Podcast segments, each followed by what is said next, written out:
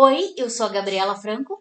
E eu sou o Thiago Cardim e esse é o Imagina se Pega no Olho, um podcast gravado na sala de casa com notícia, opinião e muita, muita chacota.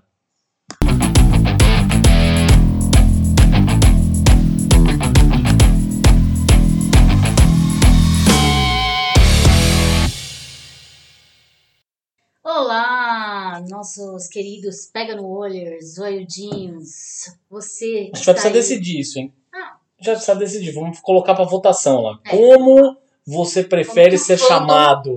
O fandom escolhe como o fandom, nosso pequeno fandom, né? É. Enfim, como o nosso fandom quer ser chamado.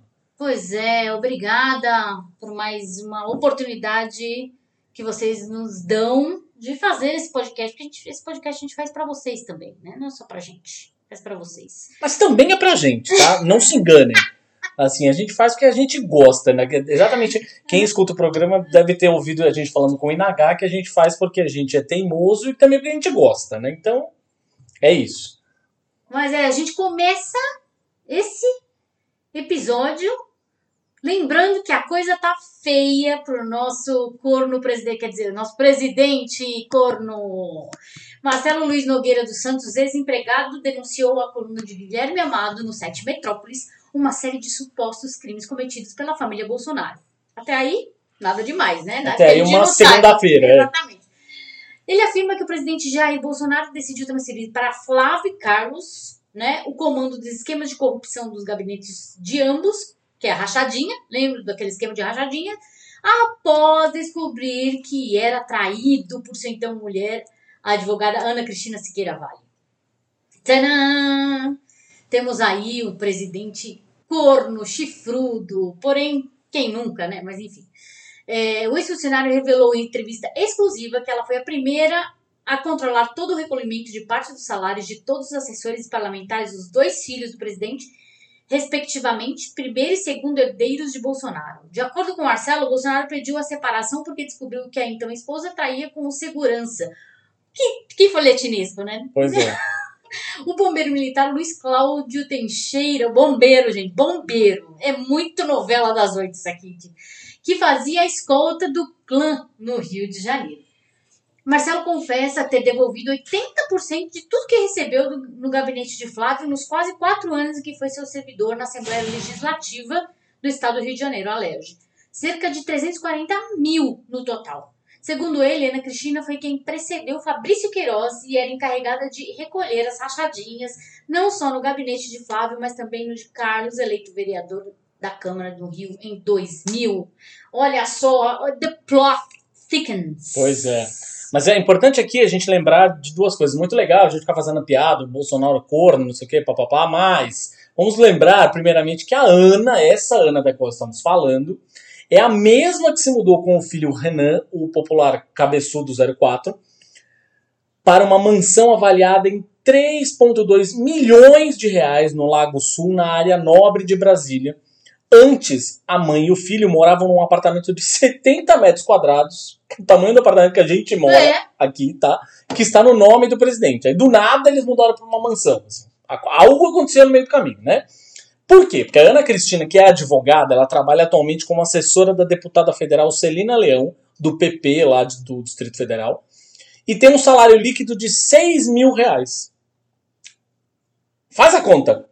Vamos lá. Se dá para ir morar numa mansão avaliada em 3 milhões. Vamos lá.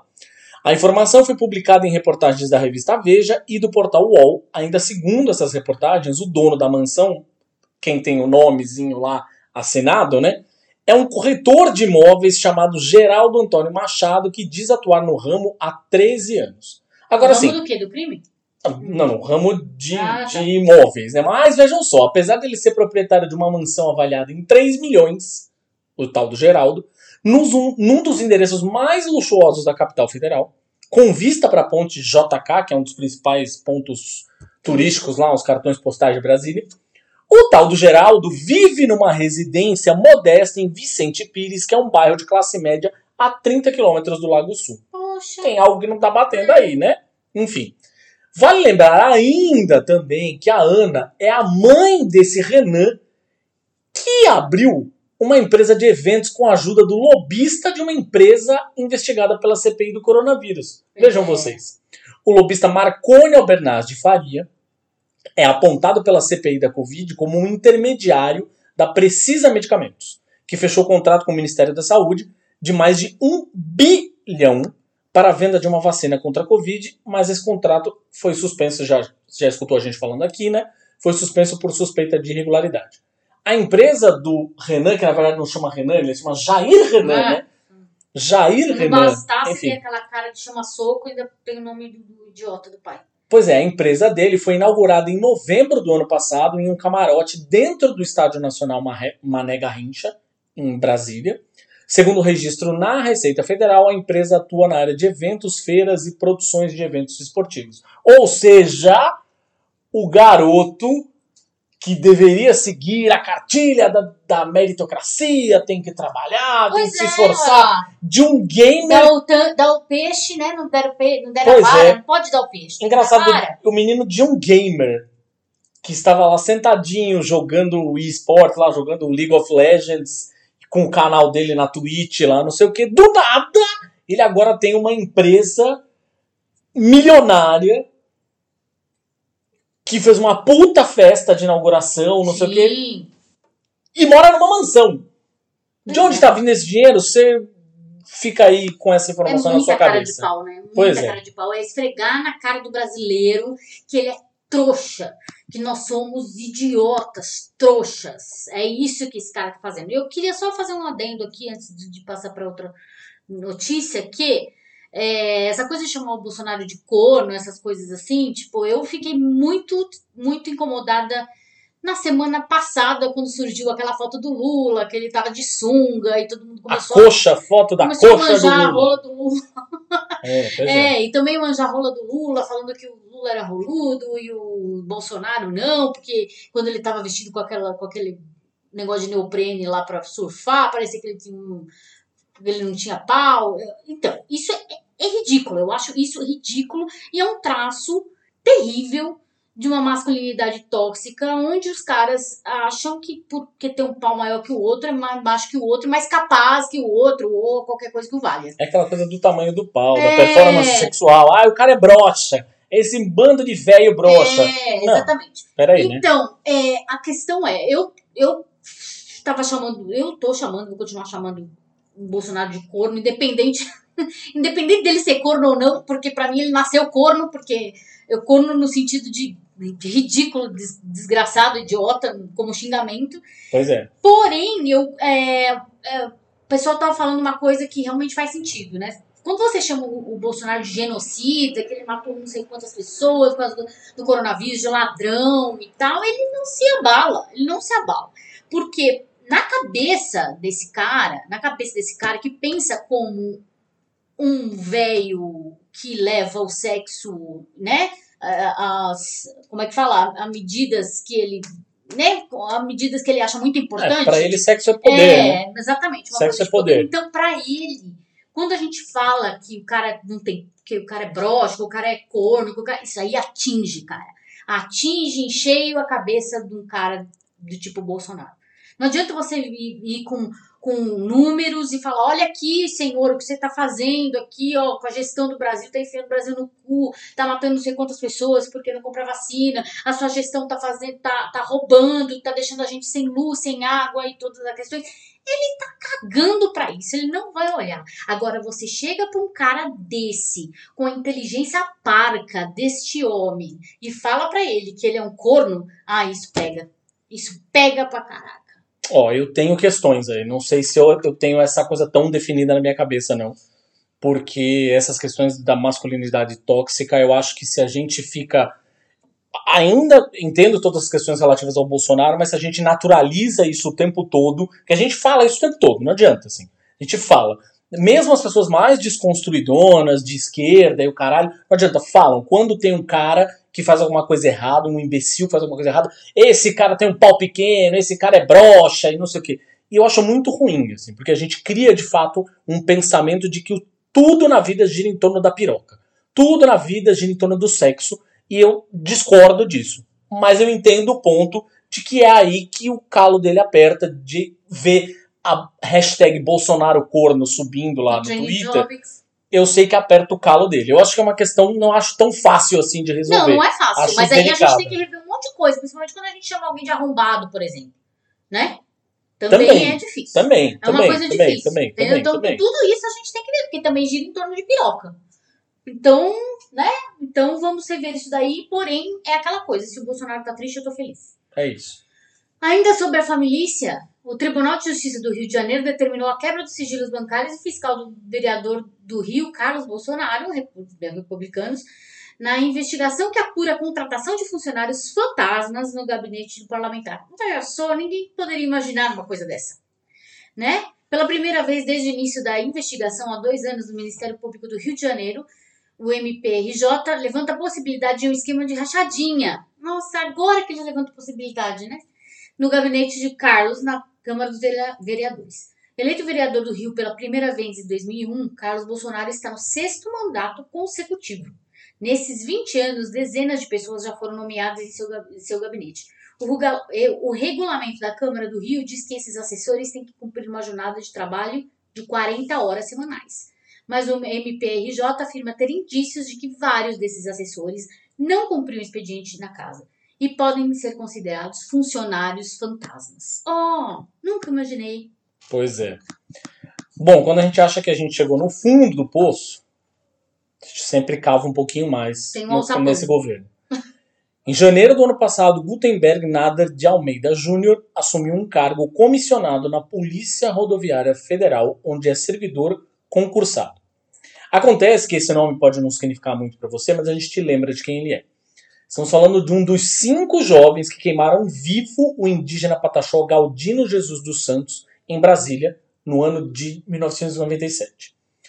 Júnior foi nomeado para o cargo de chefia da divisão de testes, qualidade e implantação da Polícia Rodoviária Federal. A informação consta no Diário Oficial da União, publicado em 3 de janeiro de 2020. Enquanto desempenhou a função ao longo de 11 meses, ele recebeu uma gratificação no valor de 2.064 reais. Vale lembrar que o índio Galdino foi assassinado enquanto dormia em um ponto de ônibus na capital federal. Os cinco jovens de classe média condenados pelo crime disseram que queriam dar um susto nele e fazer uma brincadeira. Esse aqui também é o mesmo país no qual o deputado estadual Gessé Lopes, do PSL, recebeu em seu gabinete o colombiano Marco Antônio Heredia Viveiros, que é o ex-marido da Maria da Penha, que se tornou conhecido por agredir a ex-esposa, Sim, né? por isso que ela, né, que foi criadora da Lei Da Maria lei, da exatamente. Penha, por O, conta desse o caso. tal do cara postou a foto do encontro e disse que essa história toda envolvendo a Maria da Penha, é, abre aspas, é no mínimo intrigante. Ah, fecha sim, aspas. claro, porque Pois o é. homem foi lá contar a versão dele. Queria deixar só claro que, para quem não conhece a história, o marido da Maria da Penha, o- esse sujeito, atirou nas costas dela enquanto ela dormia, deixou ela paraplégica. Ela saiu de casa, acabou voltando para casa depois. E aí ele manteve a esposa em cárcere privado por 15 dias e tentou matá-la de novo com um choque no banho.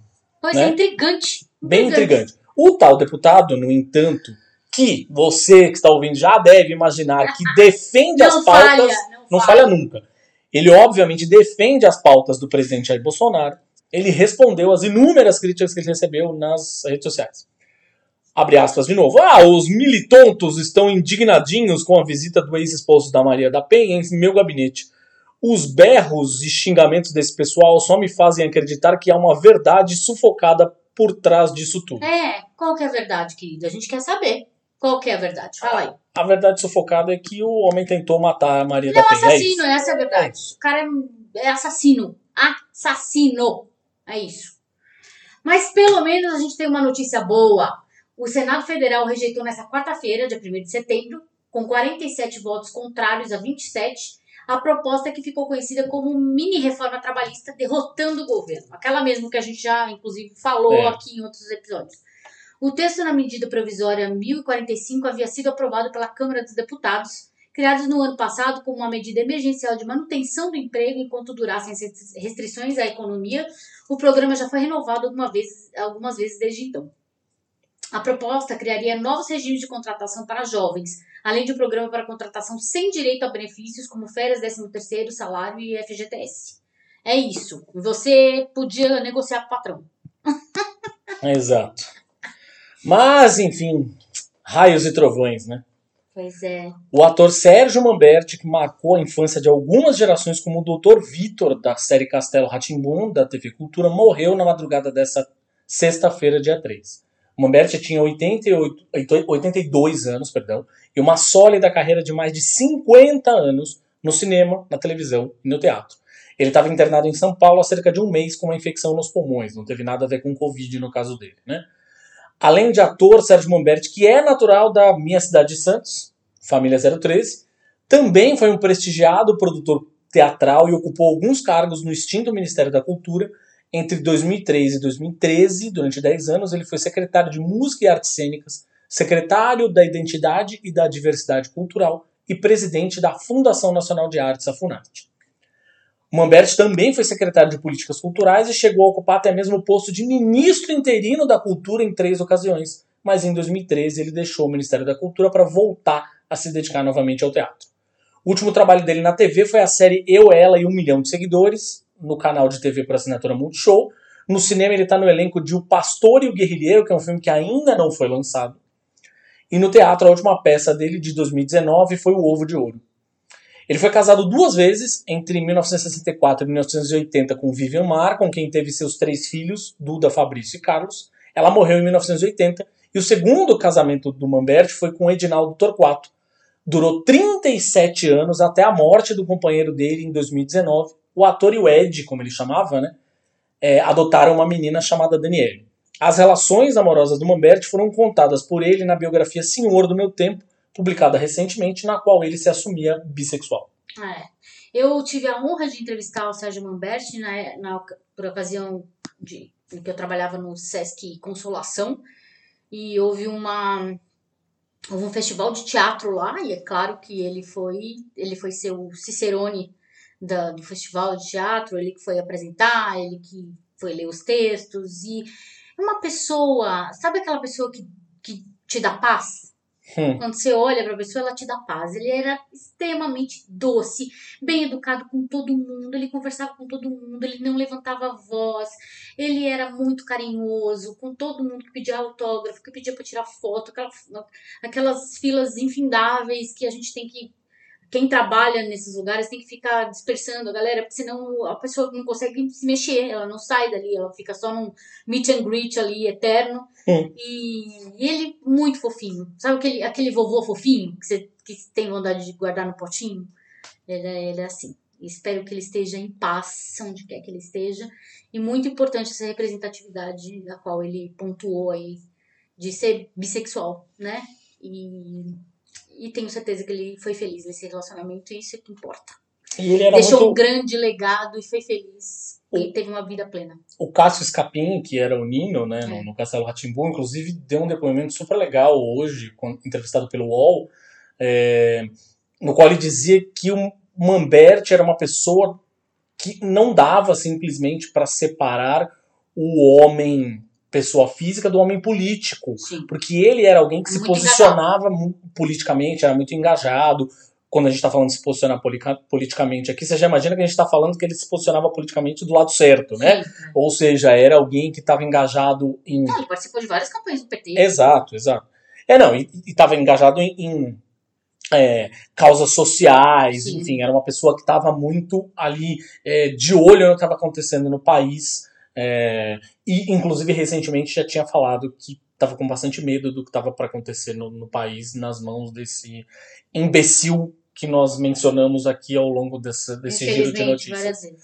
Bom, gente, nós vamos agora entrar num assunto muito legal com dois convidados especiais aqui. Esperamos que vocês prestem bastante atenção nessa conversa. É, foi um assunto que deu muito orgulho da gente abordar, na verdade. Não porque a gente estivesse fazendo não por nós, né, mas porque esse assunto vale muito a pena ser esclarecido, ser informado, porque a maioria dos brasileiros não faz ideia do que acontece nesse âmbito dos agrotóxicos, em que pé que tá, como tá a legislação, quantos venenos você come por dia. Tá aí na sua mesa, é, viu? E o que, que a gente pode fazer para não, para não continuar, né, comendo esses venenos aí, para né, tentar uma é, ter uma alimentação mais saudável e consequentemente uma, uma vida mais saudável, livre de doenças e de, de na verdade, decorrências aí desse, desse agrotóxico. É isso, gente. Esse é o nosso assunto da semana. Ai! Imagina se pega no olho!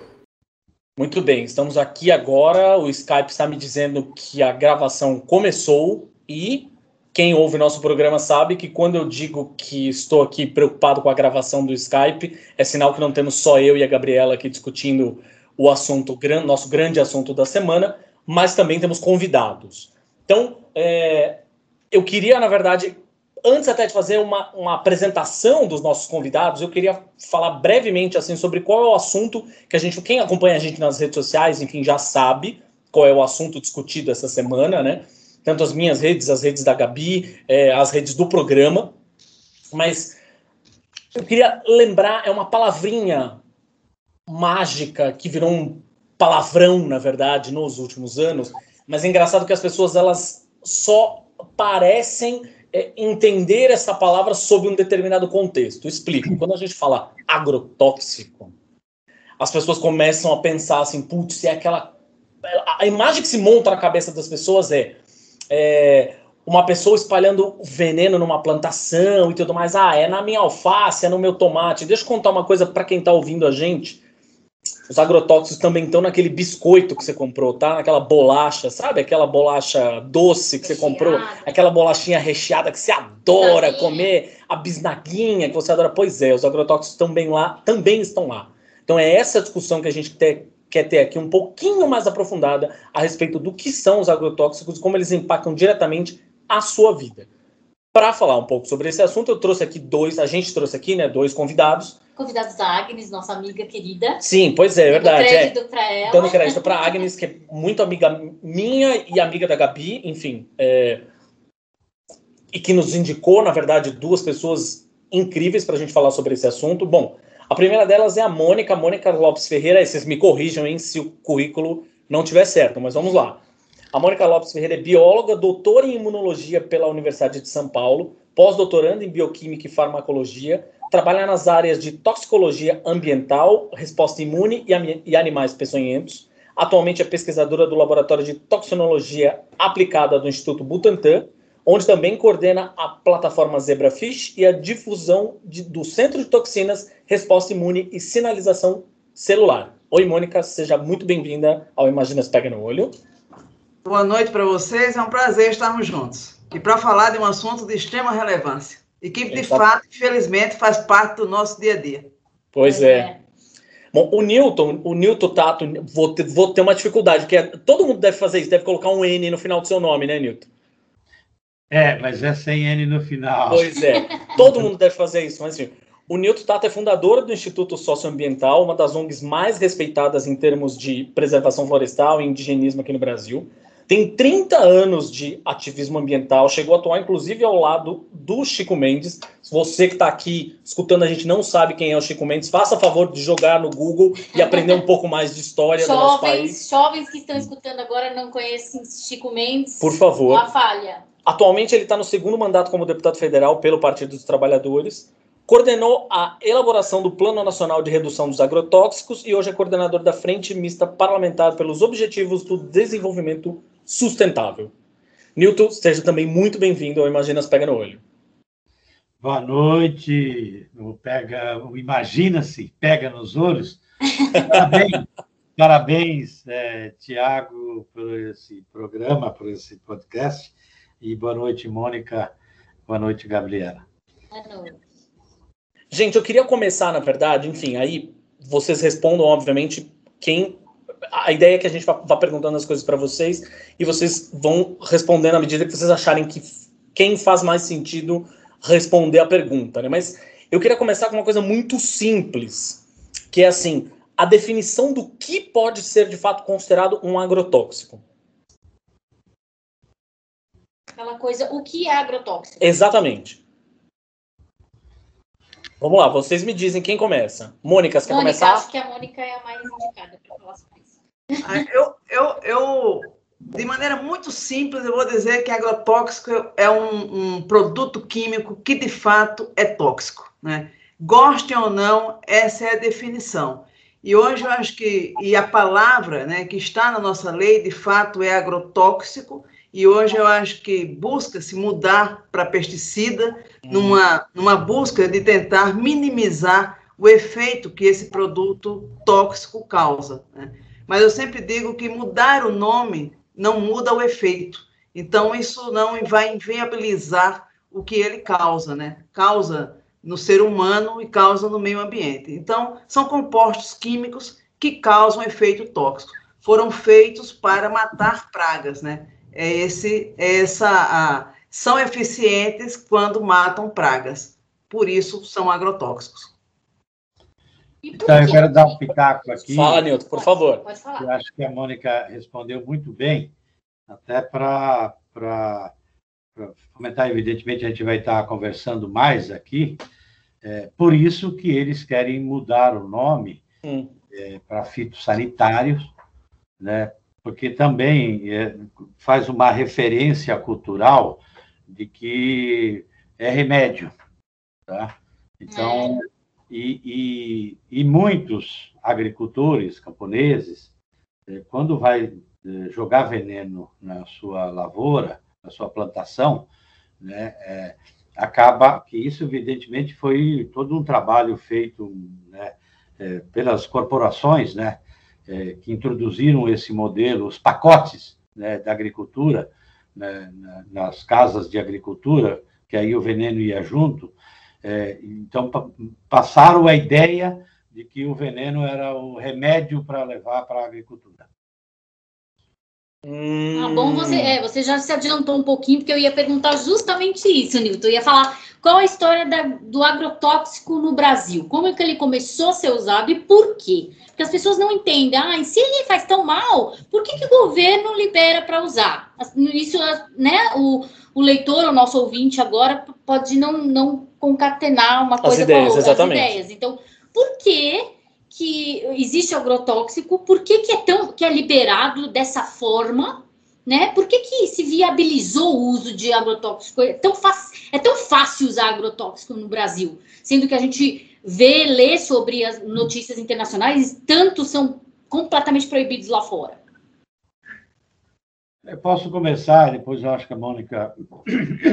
Primeiro, é, para quem está acompanhando a gente, é, esses, esses venenos sua, enfim, a, a produção né, desse veneno, na verdade, eles foram utilizados, é, é, desenvolvido como arma é, química, em especial é, na Segunda Guerra Mundial, né?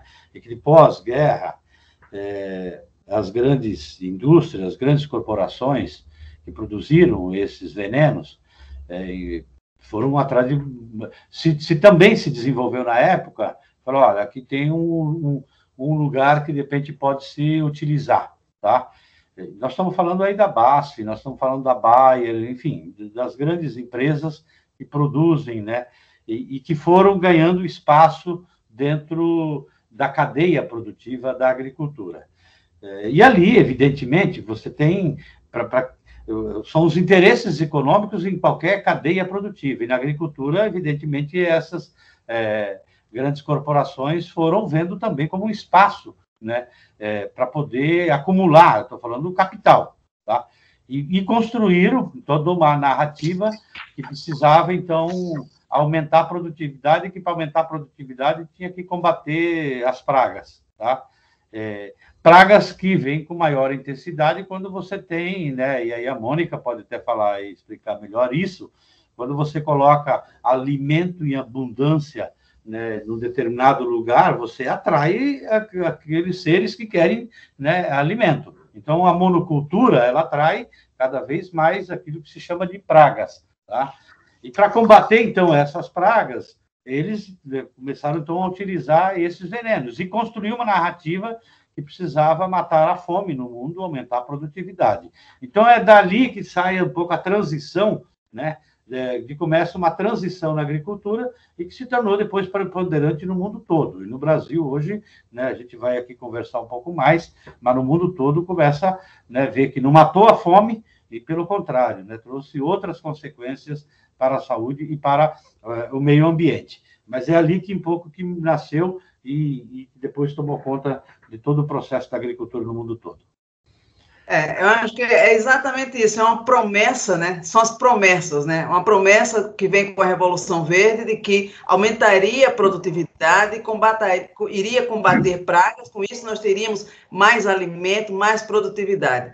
É uma promessa não cumprida, porque a gente não tem um aumento de produtividade, né, de maneira alguma. A gente tem, de fato, as monoculturas, que não significam, em momento algum, mais alimento. Ao contrário, a gente tem o esgotamento do solo, um solo extremamente empobrecido, e por isso as pragas, porque isso não combate a praga, né? E aí eu acho que já aqui fazendo um parêntese, eu acho que tá, é muito bem dito, o, o, o agrotóxico, né? Ele vem para combater praga, então ele é o, o remédio para a praga. É muito, muito importante dizer que hoje ele não é usado para combater a praga, né? Ele é usado antes mesmo que a praga chegue. Então é muito importante fazer esse paralelo. Quando você está doente, você vai ao médico e ele prescreve um medicamento. E aí é que você toma esse medicamento para combater a doença. Hoje o agrotóxico no Brasil é um cenário totalmente diferente. Antes mesmo que tenha praga, as pessoas já usam o agrotóxico. Então, assim, não é nem mais para combater a praga, é antes mesmo que ela chegue. Né? E aí você tem o uso da monocultura. Então, ele hoje é extensamente utilizado no Brasil para é, essas monoculturas, para as commodities, para o que se vende, não, não para o alimento. E aí não foi, não houve produtividade, não houve alimento. Nós estamos vendo cada dia mais, eu acho que agora, principalmente na pandemia, mostra isso, né? Quando se fala que o Brasil melhorou, que a economia melhorou e que o agronegócio melhora o Brasil, o que a gente está vendo é exatamente o contrário. Nós estamos, né, cada dia a gente vê mais pobreza. Então, essa promessa, de fato, ela não aconteceu. A, a segunda resposta para a sua pergunta, por que, que se usa cada vez mais agrotóxico? Aí sim, porque o fomento, né, os recursos que existem para o uso desse agrotóxico, cada dia isso só aumenta. Então, é, as linhas de crédito para adquirir agrotóxico, né, a linha de crédito para você utilizar esse produto, isso só vem aumentando cada vez mais no Brasil. Então, é muito fácil explicar né, por que, que se consome cada vez mais agrotóxico. Por que, que se libera cada vez mais agrotóxico? Porque cada vez mais existe uma, vamos dizer, uma frouxidão para, para as liberações. Né? Quando a gente está falando de monocultura aqui, ia, a minha pergunta na verdade era essa, mas acho que era outra, mas acho que dá para juntar as duas coisas. Quando a gente está falando aqui de monocultura, a gente está querendo dizer então exatamente o quê? Onde especificamente os agrotóxicos estão sendo usados majoritariamente? Ah, majoritariamente nós estamos usando nas monoculturas, que são aqueles produtos que é, majoritariamente são vendidos, né, exportados, cana-de-açúcar, soja, milho. Então, nós não estamos falando daquele alimento que chega na mesa da gente, né? Na mesa da gente está chegando é, o arroz, o feijão, a banana e o tomate que está vindo da agricultura familiar. Mas essa monocultura que a gente fala é a soja, é o milho, é a cana, é o, que estão nas monoculturas, nas grandes propriedades rurais do Brasil, né? De e fato no agronegócio. Também, né, Mônica, servindo de matéria-prima para outros produtos, né? Sim, para outros produtos. Você sabe, eu acho que é, quando a gente fala desse assunto, né, é, que eu acho que é de extrema relevância a gente falar desse assunto, assim, sem, sem problematizar, sem medos, sem barreiras, eu acho que é, um, uma, uma, é muito importante falar sobre isso.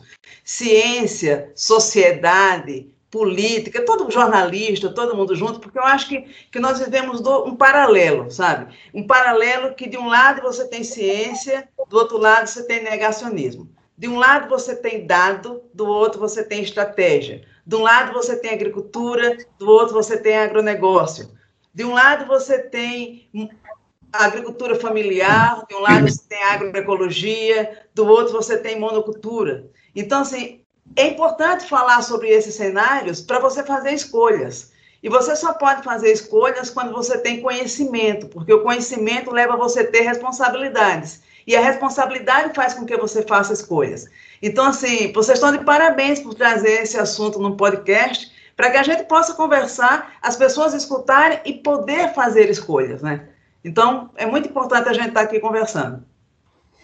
Nilton, quer fazer um complemento aí? Não, eu quero comentar, viu, Mônica, porque mesmo o arroz, o feijão, a banana, as frutas, é, eu estou falando dos legumes, na sua grande maioria que chega na mesa também é, dos brasileiros, também tem é, a produção também se utiliza muito de agrotóxico.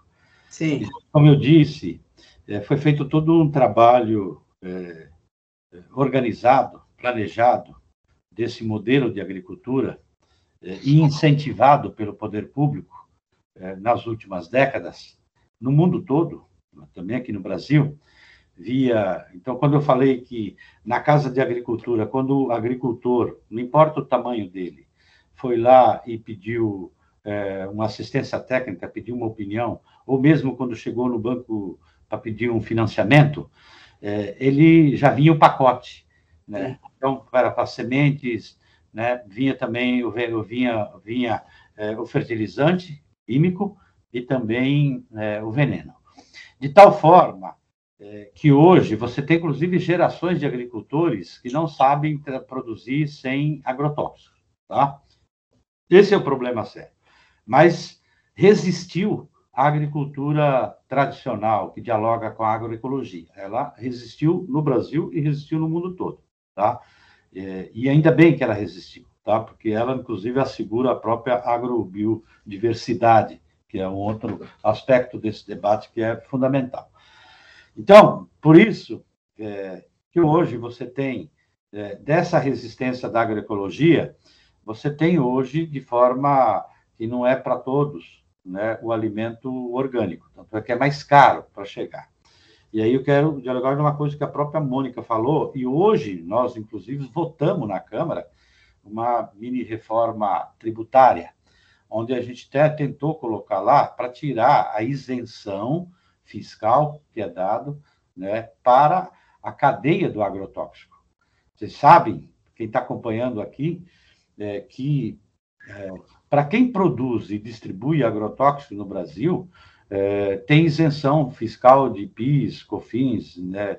E só para ter uma ideia, no orçamento federal, só de PIS e COFINS, é 4 bilhões e 500 milhões por ano, só disso aí. Se a gente for pegar aqui no estado de São Paulo, aí um dado que eu não tenho atualizado, mas de três anos atrás, era cerca de um bilhão de reais por ano de isenção fiscal, de impostos que deixa de arrecadar, de arrecadar só para a cadeia do agrotóxico, quem produz e distribui agrotóxico. E a gente não tem nenhum incentivo para quem produz né, de forma orgânica, né, que usa bioinsumos, tá? e que e por, por isso que quando você vai no supermercado é mais caro. Tá? Então, é, é, essa, esse debate do modelo da agricultura, esse debate da agricultura, ele também expressa uma coisa de que os mais pobres podem morrer de câncer, de Alzheimer, podem ficar doentes, tá?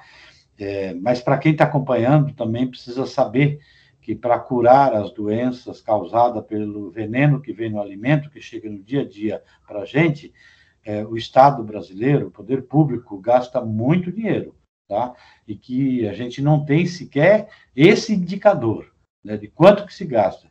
Tanto é que o dia que a gente colocar na balança é, o quanto que a gente gasta de dinheiro para curar essas doenças causadas pelo alimento com veneno, é, nós vamos ver que o Brasil financia esse modelo de agricultura, tá? que é concentrador de renda, não tem é, agricultor, não tem trabalhador, né? cada vez mais tem equipamentos, tecnologia, equipamentos cada vez mais pesados, tá? e que é, é, não só fica o, o, o só fica o, o, na verdade o impacto para a saúde e o impacto para o meio ambiente é, para o conjunto da sociedade.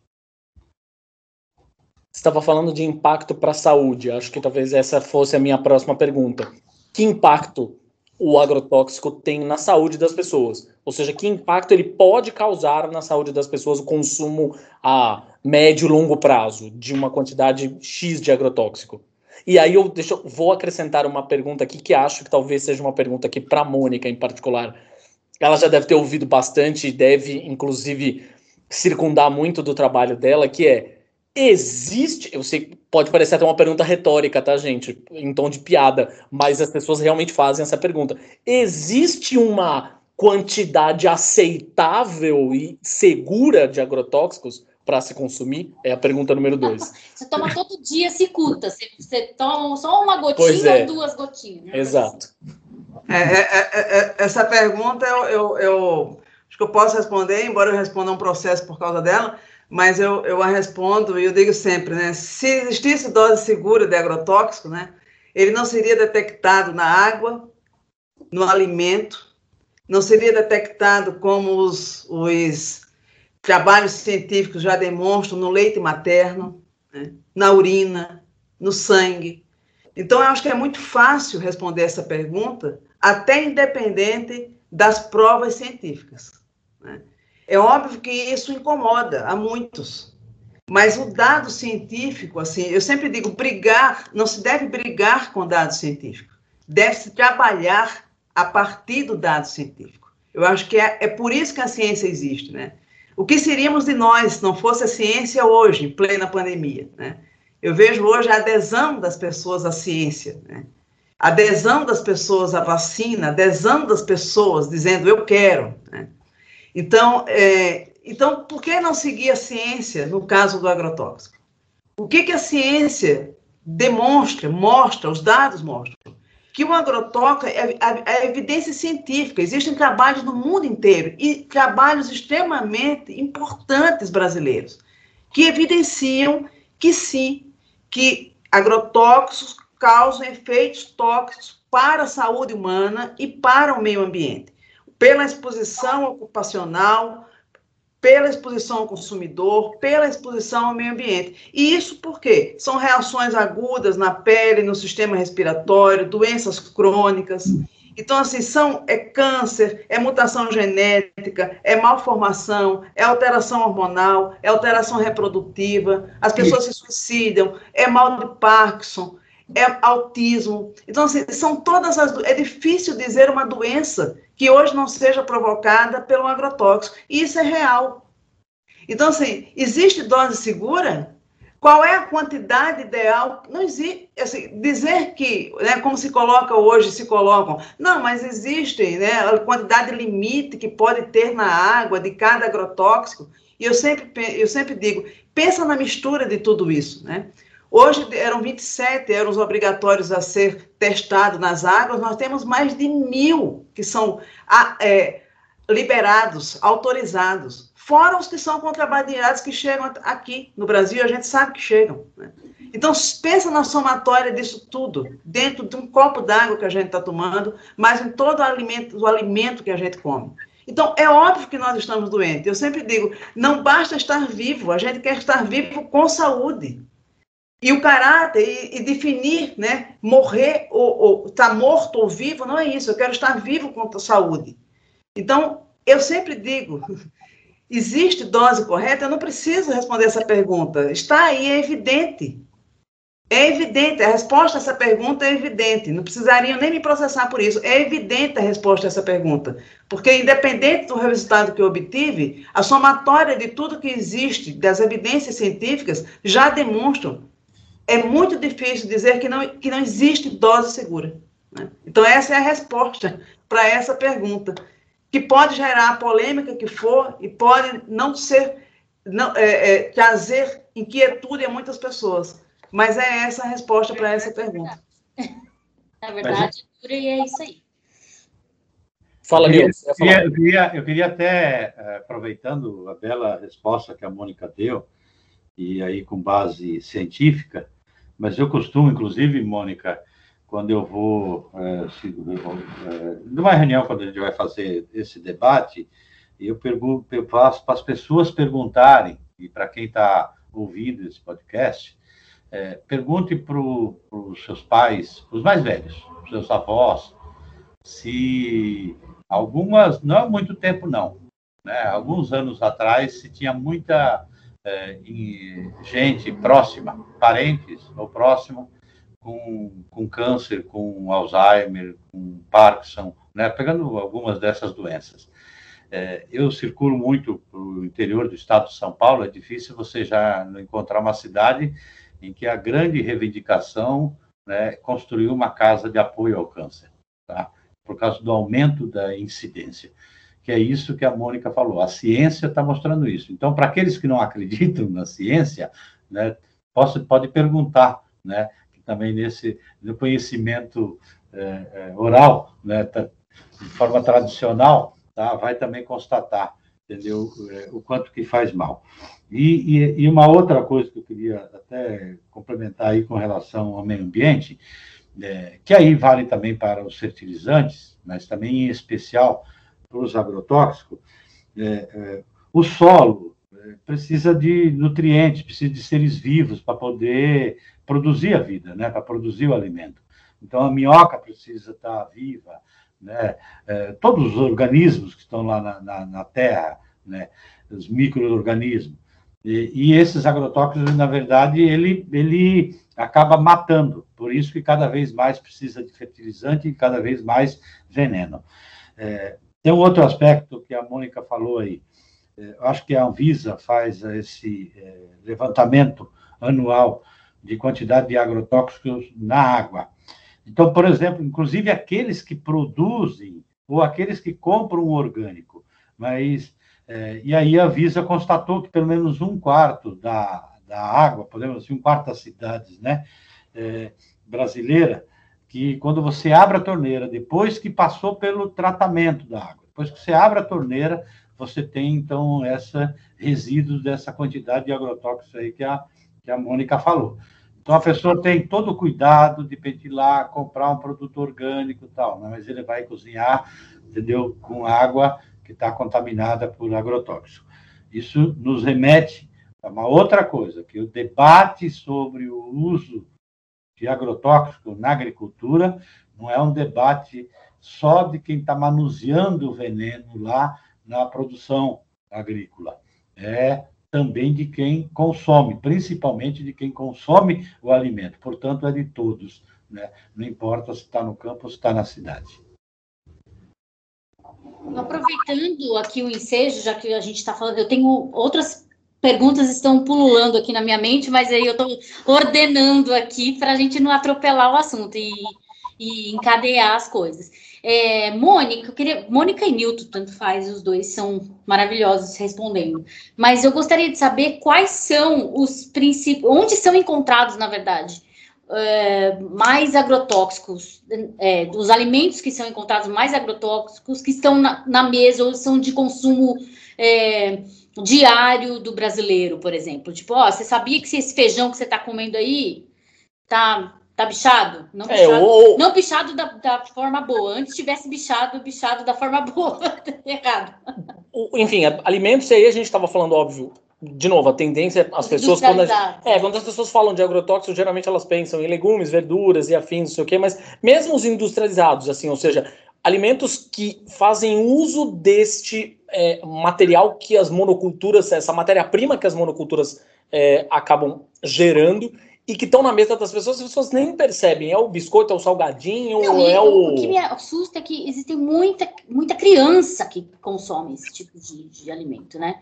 Então, principalmente biscoito, essas coisas, bisnaguinha e tudo. É muita criança muito novinha que come, né? Tipo, e, e aí eu gostaria de saber onde estão esses, esses venenos, quais são os principais produtos onde eles estão.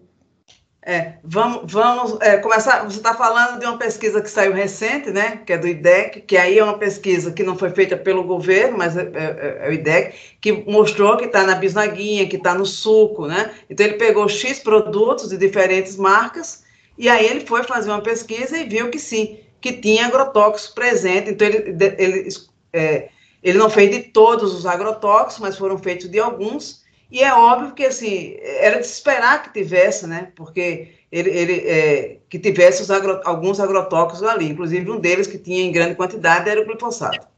E, de fato, é assim, eu, eu, eu, moro aqui perto de um hospital e me chama muita atenção que a, a, é, tem uma maternidade, eu vejo as mães chegam ali, e é pediatria também, as mães saem aqui do hospital e passam com essas, esses, esses pacotes desses biscoitinhos e passam aqui na porta da minha casa comendo esses biscoitinhos. Então, aquilo, aquilo me chama demais a atenção, principalmente depois dessa pesquisa. Então, isso é um fato. Agora, isso a gente descobriu porque, lógico, precisa, pesquisa é isso, ciência é isso. A gente precisa comprovar com o dado. E agora a gente tem a comprovação. A partir dessa comprovação, o que, é o IDEC fez? Olha, Anvisa, a gente precisa ter esses relatórios anuais. Né? vocês precisam fazer.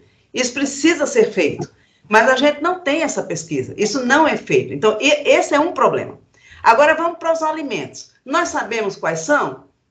Quase que não, porque esses relatórios que deveriam ser anuais sobre os alimentos que o brasileiro consome, então nós consumimos vários. Cada região tem um tipo X de alimento. Então a última pesquisa, se não me engano, foi de 2019.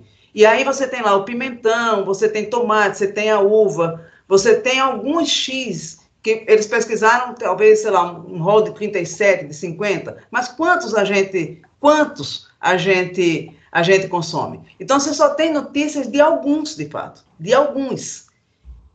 E aí, em determinados lugares foi, foi, foram coletados. Mas você não tem os representantes X de cada região. E esse relatório, você também não tem aquele relatório anual. E esse é um dos problemas do Brasil. Nós não temos as informações que a gente devia ter aberta para toda a sociedade. Isso é uma coisa interessante, eu sempre acho isso muito interessante, porque enquanto cientista, é cobrado que o cientista divulgue os seus resultados, compartilhe, passe para os seus pares, o par analise, passe para uma revista, passe por assessoria, assim, tudo tem, tem que ter sempre muito assim, critério, tem que ter isso, tem que ter aquilo. Mas um dado como esse, que é de extrema importância para toda a sociedade, por exemplo, eu fui extremamente criticada quando compartilhei com a sociedade, com a sociedade, o dado que eu obtive.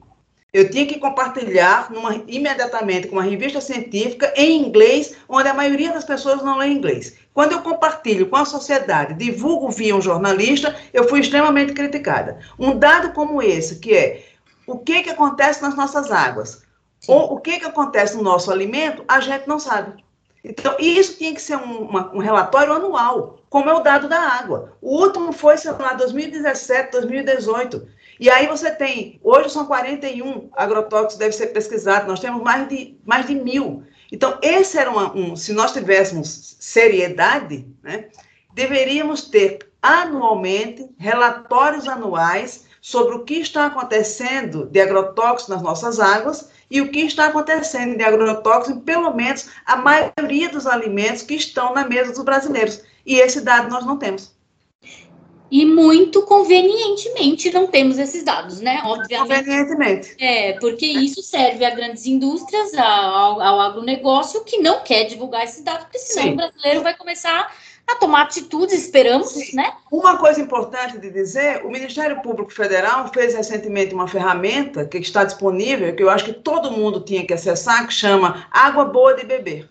Eu, inclusive, participei, contribuí com isso, e a gente, todo mundo pode acessar, bate lá, água boa de beber, e você consulta sobre o seu município. Assim, ah, aqui em São Paulo, o que, que está acontecendo em São Paulo? Eh, foi feito o relatório, como está a água de São Paulo, e aí com todos os critérios e principalmente agrotóxicos. É uma maneira da gente saber como está, quais são os índices, o que está acontecendo, se teve ou não um relatório, e de aí ter alguma cobrança, da gente se mobilizar enquanto sociedade, fazer alguma pressão, fazer alguma cobrança, mas pelo menos saber o que está acontecendo. Há uma certa transparência, né? Então ele busca os dados oficiais e coloca dentro dessa plataforma. Isso com as águas, né? Precisava acontecer a mesma coisa com os alimentos. Os alimentos. E Mônica, aproveitando ainda nessa pergunta, que depois eu vou passar uma para o Newton, mas quais são? Eu sei que os nomes são super difíceis de falar, né? Tipo a galera que não está acostumada com nomes de compostos químicos, são complicados de você guardar isso. É, mas eu gostaria que você falasse, por exemplo, quais são os mais presentes, quais são, na verdade, os piores que, que o povo, é, que comumente é encontrado nos alimentos, que para a pessoa, pelo menos, ter uma, uma noção, uma, como é monitorar, né? Tipo, ah, não, tem isso aqui eu não vou comer. É, Olha, é difícil ele responder essa pergunta, viu? Eu, eu vou arriscar, não, eu, eu prefiro não responder, porque nós temos muitos agrotóxicos. E é, só para você ter uma ideia, tem, por exemplo, às vezes no tomate você encontra 20 diferentes agrotóxicos. Uau. Se eu disser o nome de um ou dois, é assim, fica. Não faz diferença. É. Não faz diferença. Então, o, o que é importante que a população saiba? E esse é um outro problema. Esse é um outro problema. Para cada cultura não se usa um agrotóxico. Estão usando cinco, seis, sete, oito. Então, assim, no único, às vezes, no único relatório que a gente tem, que embora faltem relatórios, mas quando você tem a mão, na mão esse relatório, quando você vai olhar o dado, é assim, é de espantar que numa única cultura se use 15, 20 agrotóxicos. E aí você pergunta, né, é eficaz? Porque a desculpa deles, quando eles liberam muitos, é que ele fala assim: não, nós estamos liberando porque esse é muito eficaz. Então nós estamos liberando esse porque ele é mais eficaz. É, é. eficaz a ponto de você estar usando 15, 20 numa única cultura? Que eficácia é essa? Não, e como você disse, né? O, é, geralmente, quando, quando a gente está doente, a gente vai no médico e toma o remédio depois. Como eles usam antes da plantação, tipo, então eles estão é, é, meio que prevendo quanto que praga que vai ter lá para não atacar, e aí vai, vai enchendo de agrotóxico, nem sabe se aquilo é eficaz ou não, porque é praticamente a olho, né? Tipo, ah, vai pondo aí, porque. E, e, aí, né, existe uma coisa que a gente chama assim, né? Às vezes eu acho que todo mundo está acostumado, às vezes você tem uma, uma, uma, uma, uma infecção, uma coisa, você vai ao médico, ele fala assim: olha, você vai tomar antibiótico por certo dia, porque senão você fica resistente. Acho que todo mundo já escutou isso alguma vez. E isso é muito. É, a gente tem que, é, assim, tem que pensar sempre nisso. As pragas são assim, elas também se tornam resistentes. Sim. Né? E é isso que está acontecendo. Elas vão se tornando resistentes, eles vão colocando mais, mais, mais e mais. Então, eles acham que o, o, o qual é a solução? Não vou usar um, eles colocam fazer uma mistura. Né? É uma mistura. Eu falo sempre assim: é quem vocês acham que nós somos? Nós somos seres humanos e nós não somos diferentes de nenhum ser humano de qualquer outro planeta, sabe? De qualquer outro. É assim, nós somos seres humanos. Então, assim, não é que a gente pode mais do que qualquer, do que o, o da União Europeia. Então, assim, aqui permite mais quantidade de agrotóxicos na água de qualquer outro lugar. Aqui permite misturas que não permite em nenhum outro lugar. Aqui a gente usa agrotóxicos que já foi, a gente está usando quase 30% de agrotóxicos, já foi proibido em outros lugares, sabe? Então, assim, por quê? Assim, por que, que vocês fazem isso com a gente? Sim. Por quê? Exatamente. É essa pergunta que, que não entra na minha cabeça. Eu falo, não tem necessidade de uma coisa dessa. E é também, aí eu queria perguntar para você, como, uma, como leiga mesmo. Talvez o Newton responda, ou a Mônica. É, existe também a questão do agrotóxico, porque tem muita gente que pega, por exemplo, uma, sei lá, uma maçã, um tomate vistoso, aquele tomate enorme, e ele tá brilhante, vermelho, e muita gente fala, nossa, daí deve estar tá cheio de agrotóxico. Por quê? Né? Às vezes, existem alguns compostos químicos, Mônica, que melhoram, é, o, o, não melhoram, pelo menos o aspecto, né? Tipo, do, do, da, da do, do, do, que foi plantado, da comida. Ah, é que hoje, né, não é a minha área, né? Eu tô notando, mas o que eu vejo é assim, as pessoas hoje têm a, a, primeiro que é aquela coisa, né? A pessoa, antes a gente tinha é assim, você comia o milho na época do milho, né? A goiaba na época da goiaba, né? Uhum. A manga na época da manga. Agora não, né? Agora você quer manga de janeiro a dezembro, você quer a goiaba de ponta a ponta, assim. Você quer melancia sem semente. Né? Você quer a, a, fruta maior, você quer, assim. Mas eu digo que quem vê cara não vê coração, né? Então, assim, a fruta é bem aquilo, né? Você quer a maior, mais bonita, mas pode não ser a que, que realmente aquela maior, que parece mais bonita, pode estar tá cheia saudável, de. É, tá cheia, é, não é a mais saudável, né? Então, isso as pessoas têm que, têm que começar a entender essa história, né? Assim, infelizmente, infelizmente, a gente conta né, com essa máquina que é do lado de lá, que é uma máquina que vem com um marketing, né? Uhum. Tem, a, tem a verba, então ela tem um marketing, ela vende uma história, né? E, e, a gente está aqui, a gente está vendendo o dado, a ciência, e o outro está vendendo uma coisa cheia de propaganda, né? De uma imagem. Me lembra aquelas propagandas lá atrás do cigarro, né? Que era aquela propaganda que é, tudo parecia muito bonito, tudo parecia lindo, não mostrava o pulmão. Charmoso, não mostrava por Charmoso, dentro como estava o pulmão, né? Não mostrava como estava o pulmão. Eu, eu, no começo da pandemia, eu disse que o, o, o, essa história do, do coronavírus parecia muito com a do, do agrotóxico, porque são inimigos invisíveis. Você não está vendo o vírus. Você também não está vendo esse inimigo que é o agrotóxico. Eu posso estar doente aqui com agrotóxico, com essa água que eu estou bebendo contaminada, com esse alimento, mas eu também, ele não é visível. E esse inimigo que é invisível, ele é um perigo, ele é mais perigoso ainda. Porque quando eu vejo o meu inimigo de frente, eu sei quem é, eu já me assusto, mas quando eu não vejo, né? Eu estou aqui na cidade, eu penso, não, o agrotóxico não está nem chegando perto de mim, não, não tem nada a ver comigo. Eu acho que ele não tem nada a ver comigo. Que ele está lá na pessoa do campo, e ainda me convencem que aquele cidadão está com o EPI, é porque ele não quer usar, mas se ele quiser usar, ele não vai se contaminar. Assim vendem essa história. Né? E aí eu acho que não tem nada a ver comigo. Não, e tem tudo a ver comigo essa história, né? Tem Exato. tudo a ver comigo. É, é isso que a gente tem que entender, né? Dessa responsabilidade que a gente tem sobre essa história. Milton, eu queria perguntar para você hum. uma coisa. Com base em tudo isso que a gente estava falando, quando começa o nosso programa, antes da gente entrar o papo da semana, para o papo do assunto Sim. da semana, a gente faz um giro de notícias, né? A gente fala de política, de economia, fala um pouquinho de cultura e tudo mais. E usando essa comparação que a Mônica fez agora, a gente tem falado, obviamente, muito de muito, que é impossível não falar, né? Pandemia, coronavírus, a história toda, é, como está a situação, e, claro, usando esta, esse paralelo que a Mônica fez, a gente também fala muito de como está o, como as coisas estão se posicionando politicamente no combate ao coronavírus. Então eu vou traçar o mesmo paralelo que a Mônica tratou aqui, como estamos politicamente, em termos de legislação, para a gente combater os agrotóxicos ou não, digamos, tá. né? Aí fica aí a pergunta dúbia. Tá, eu acho que é, é muito oportuno, inclusive, esse podcast. É, lá, nós temos no Congresso dois projetos de leis que já passaram por comissões especiais, portanto, aprovado nas, os relatórios nas comissões especiais e pronto para ir para o plenário para ser votado. Um é o projeto de lei chamado PL do Veneno, que vai liberar mais veneno, vai flexibilizar a legislação, tá? E esse está é, tá como prioridade, porque ele foi colocado como prioridade pela bancada ruralista, bancada do agronegócio, e também como prioridade do governo Bolsonaro, tá?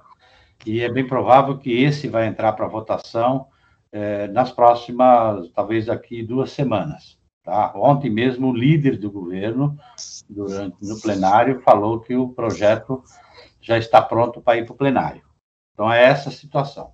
O outro projeto é o que cria a Política Nacional de Redução de Agrotóxicos, o PINARA, que foi construído com ampla participação da sociedade, né, dos diversos movimentos populares do campo, o IDEC, a Brasco, né, instituições da área de saúde, academia, enfim, né, um amplo debate, que eu, inclusive, sou o relator dele na comissão. Então, nós também conseguimos aprovar, há três anos atrás, é, esse relatório específico.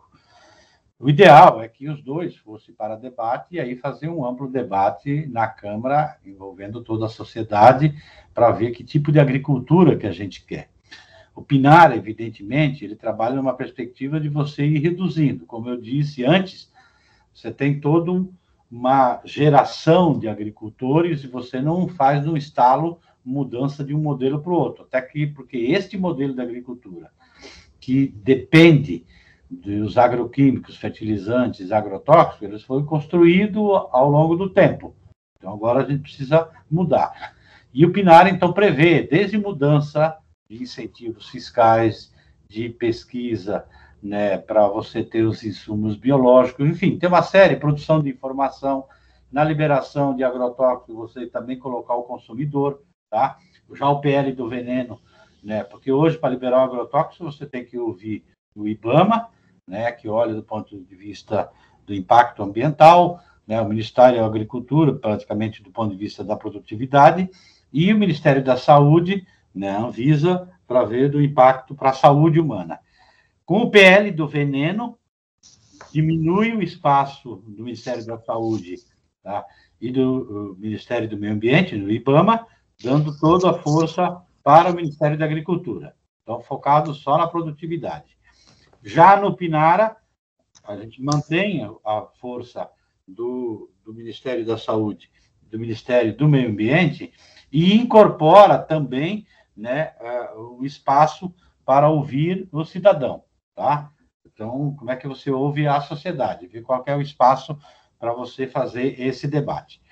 Então, é necessário, eu estou falando assim, por que, que é oportuno? Porque já tem uma campanha aí, tá? Tem uma campanha que já está na rua, inclusive, para que não coloque para votar. E se colocar para votar, que seja derrotado. Tá? Mas eu quero dizer aqui para quem está acompanhando esse podcast, de que nós não temos maioria. É bem provável que apoiar o PL do Veneno. Então, só há uma possibilidade da gente derrotar o PL do Veneno se a gente tiver mobilização de fora para dentro do Congresso, de pressão da sociedade.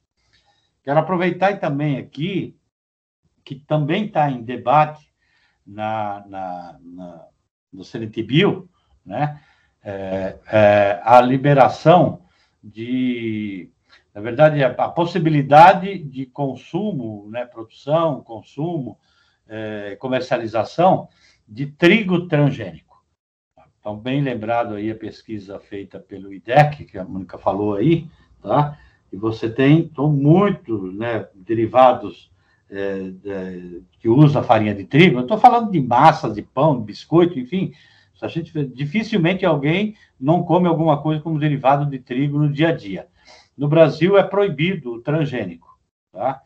Só que aí a Monsanto desenvolveu, né, com uma das empresas dela na Argentina, um transgênico de trigo, tá, que é resistente para adaptar, né, e usar menos água, né, pro, então que é possível produzir, em especial no cerrado brasileiro, é, e, e para todos que estão acompanhando aqui, um dos piores venenos que é utilizado é, em várias é, culturas, tá? que é o glifosato, que causa aí câncer, Alzheimer, Parkinson, má formação, tá? É, é, é, no, nesse trigo transgênico, ele vai utilizar o glufosinato de amônio, tá? É, não é minha praia, mas eu estou falando que é o, os especialistas aí estão falando, talvez a Mônica até entenda um pouco mais, que é 10 vezes mais potente do que o glifosato que é um dos piores venenos que a gente tem, que é usado em grande escala na agricultura. Eu, inclusive, a pedido, inclusive, dos movimentos, apresentei um projeto de lei proibindo o uso, a comercialização, a produção, a comercialização né, e o uso do, desse trigo aqui no Brasil, né, que, usa, que utiliza o glufosinato de amônio. Então, é, dizer para vocês o seguinte: está na pauta lá e vai entrar para votação. Tá? E, e aí reforçar, isso não é um problema só do agricultor, de quem está produzindo. Isso é um problema de todos que consomem alimento.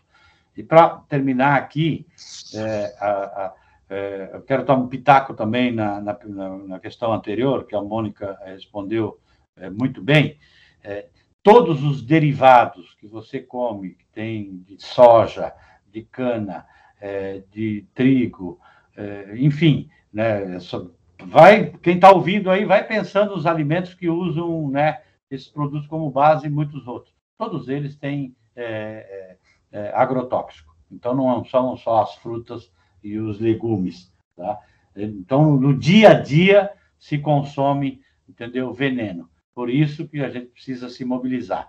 É, Para fechar essa fala aqui ainda, eu tenho dito, inclusive, que esse debate sobre os agrotóxicos deveria acontecer da mesma forma como foi o enfrentamento mundial, que aqui no Brasil teve resultado né, sobre eh, os malefícios do tabaco, né, do cigarro. Tá? Então, todo mundo sabe que os, as crianças cobravam dos pais em casa que o cigarro faz mal, e ainda cobram. E com isso, o Brasil diminuiu bastante né, o número de pessoas que usam né, o tabaco. Então gera, já vem gerações que não que não que não fumam, né, que não usam o tabaco. A mesma coisa nós precisamos fazer com relação aos agrotóxicos, de chegar a um debate que chega nas escolas, nas igrejas, nos clubes, de tal forma que as pessoas tomem consciência de que isso faz mal para o meio ambiente e faz mal para a saúde das pessoas.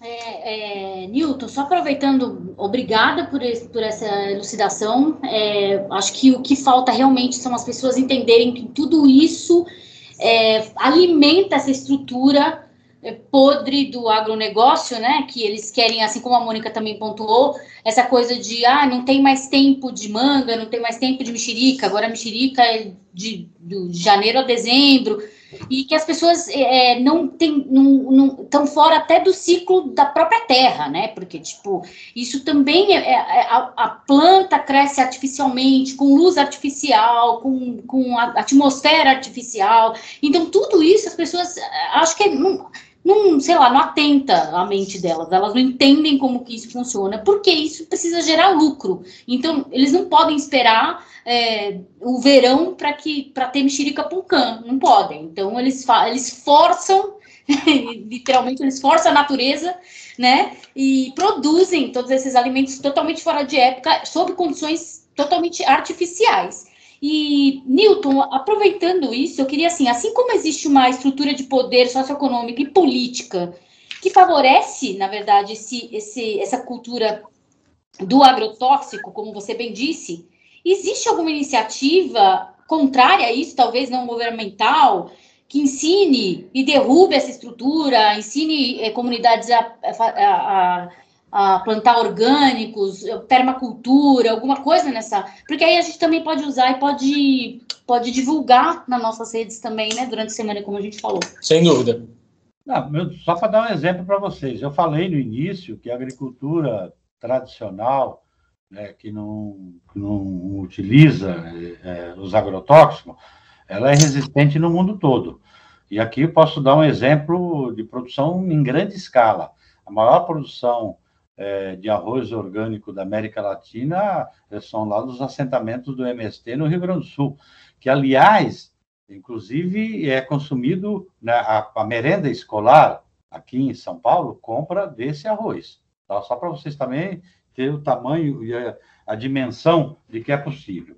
A semana retrasada mesmo, eu fui visitar um outro assentamento é, em Itaberá, no sudoeste paulista, também do MST, que produz milho né, e feijão. Tá? Eu estou falando em quantidade, em escala, porque as pessoas acham que de repente a produção orgânica é aquela coisa micro, pequena. Ah, é. tá? Então, só para mostrar que é possível. É, tem um outro elemento aqui que a gente faz esse enfrentamento nos debates que teve nas duas comissões na Câmara, é, a, a, demonstração é, econômica e de produtividade né, ficou patente que quem produz de forma orgânica tem maior produtividade e tem maior rentabilidade no final. Que é aí é onde entram os interesses das grandes corporações, que inclusive eles pegam os pequenos agricultores que estão na cadeia do agronegócio, então dessa propaganda do agropop, tá? a rentabilidade, só para vocês terem uma ideia, tá? A renta, do ponto de vista de, de, da rentabilidade final para os pequenos produtores que estão na cadeia do agronegócio, é muito pequena. E aí eles viram massa de manobra das grandes corporações, porque querem liberar mais agrotóxico para poder baratear o custo da produção. Porque nesse modelo de agricultura, baseado no uso intensivo de agroquímicos, né, fertilizantes e agrotóxicos, quem ganha dinheiro são as grandes corporações, tá? Eu estou falando aí, é Monsanto, é BASF, é, é Singenta, é Cargill e assim por diante, tá?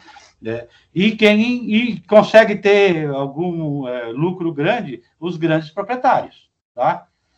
Então, só para dizer que nós precisamos fazer esse debate, inclusive para ajudar os pequenos agricultores também que estão no sufoco, porque fica pouca renda para eles. Inclusive, estou falando esses que estão na cadeia. Na cadeia do frango, na cadeia do soja, na cadeia do milho, do algodão e assim por diante. Tá? Então, é, esse é um debate importante que precisa que a gente precisa fazer e enfrentar. Eles têm um poder tal que é a maior bancada no Congresso Nacional. O presidente do Senado, e em especial o presidente da Câmara, é orgânico, né, no sentido da política, tá? Da bancada ruralista. Hum. Tá? Então, é ele é um grande fazendeiro, né? um grande proprietário. Tá? E eles têm, só para vocês terem uma ideia, uma estrutura enorme de lobby que ficam lá permanentemente nos corredores do Congresso Nacional. Então, a Associação dos Produtores de Soja, a Associação do Milho, do Algodão, da Cana, do Eucalipto e assim por diante, tá? todos eles contribuem, entendeu, mensalmente, tá? para uma, para uma é, instituição que mantém uma estrutura invejável de lobby, contratando, entendeu, especialistas né, em todas as áreas.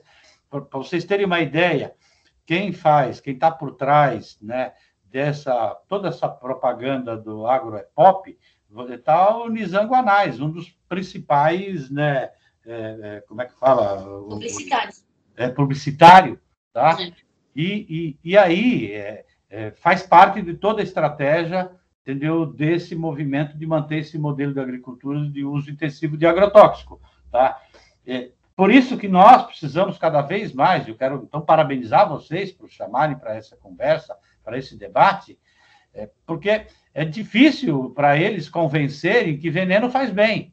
Uhum. Né? Como, como, a Mônica disse, entendeu? Né? E vocês perguntaram, entendeu? Eles vão dizer que o veneno faz bem, por isso que eles vêm com esse papo de que é remédio, de que é, depende da dose, tá? Agora, você come diversos tipos de alimento ao longo da sua vida, tá? E para cada tipo de cultura, você tem venenos diferentes, químicas diferentes.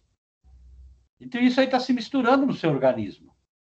Imagina o que você está criando um veneno, um outro tipo, eu não é minha praia, mas você faz uma misturada dentro do seu organismo, né, com, com os resíduos químicos que está no seu organismo, que só pode dar nisso que a gente está assistindo, entendeu? é que eu falei aí nas últimas décadas, aumentando a incidência, né, o número de pessoas né, com essas doenças. A gente está aproximando aqui já de uma hora de papo. É, pode não parecer, mas vejam só, o papo rende bem, né? É, a gente queria, na verdade, era pedir para vocês assim, que, que recado final a gente pode deixar para as pessoas é, depois de escutarem tudo isso, assim, depois de entenderem o que são, onde estão, o que está acontecendo na legislação, enfim, é, alternativas viáveis, talvez algumas alternativas delas poderem se, se manifestar a respeito, né? É, que recado final que vocês queriam, gostariam de deixar para as pessoas que estão ouvindo esse programa? Começa com a Mônica. Ah, eu, eu, eu sempre peço para que as pessoas acreditem, acreditem na ciência, que elas tenham coragem, a coragem de acreditar nas mudanças e de sempre que elas queiram para elas, para os delas e para os outros o melhor. O melhor é saúde. E a gente só tem saúde, não tem saúde com agrotóxico. Né? Que elas escutem antes de fazer escolhas, antes de sair falando qualquer coisa, escutei, não escutem escutem para poder escolher, né? Assim, para poder fazer uma escolha e sair propagando. Eu acredito muito na educação. Eu acho que é por meio do educar que a gente muda. Eu acho que é uma história como essa, né, a história do agrotóxico, a história de como essa coisa foi construída e do que a gente tem hoje de dados e como a gente pode propagar, é através de conversas como a que nós tivemos hoje, que a gente pode compartilhar os dados reais, propagar esses dados, e quem escuta pode propagar, propagar e propagar o conteúdo real. É assim que as coisas vão mudar. E eu acredito na sociedade. O que eu vejo hoje né, sobre essas histórias é muito melhor do que o que eu já escutava ontem. Então, eu acho que é assim que a gente vai mudar. E eu acredito que é de mais do que mão dadas. Agora a gente precisa estar abraçados para poder fazer essa mudança. E eu, e eu acho, eu tô, estou tô vivendo e vendo esse momento. Então, eu acredito que isso vai acontecer. Nessa revolução da sociedade, buscando ciência e saúde. Então, eu, eu peço às pessoas que propaguem as verdadeiras informações para que essa mudança possa ocorrer. Muito bem. Milton, com você agora. Não, o meu recado final aqui é pedir para que as pessoas se mobilizem em cima daquilo que a gente já está enfrentando nesse momento na conjuntura.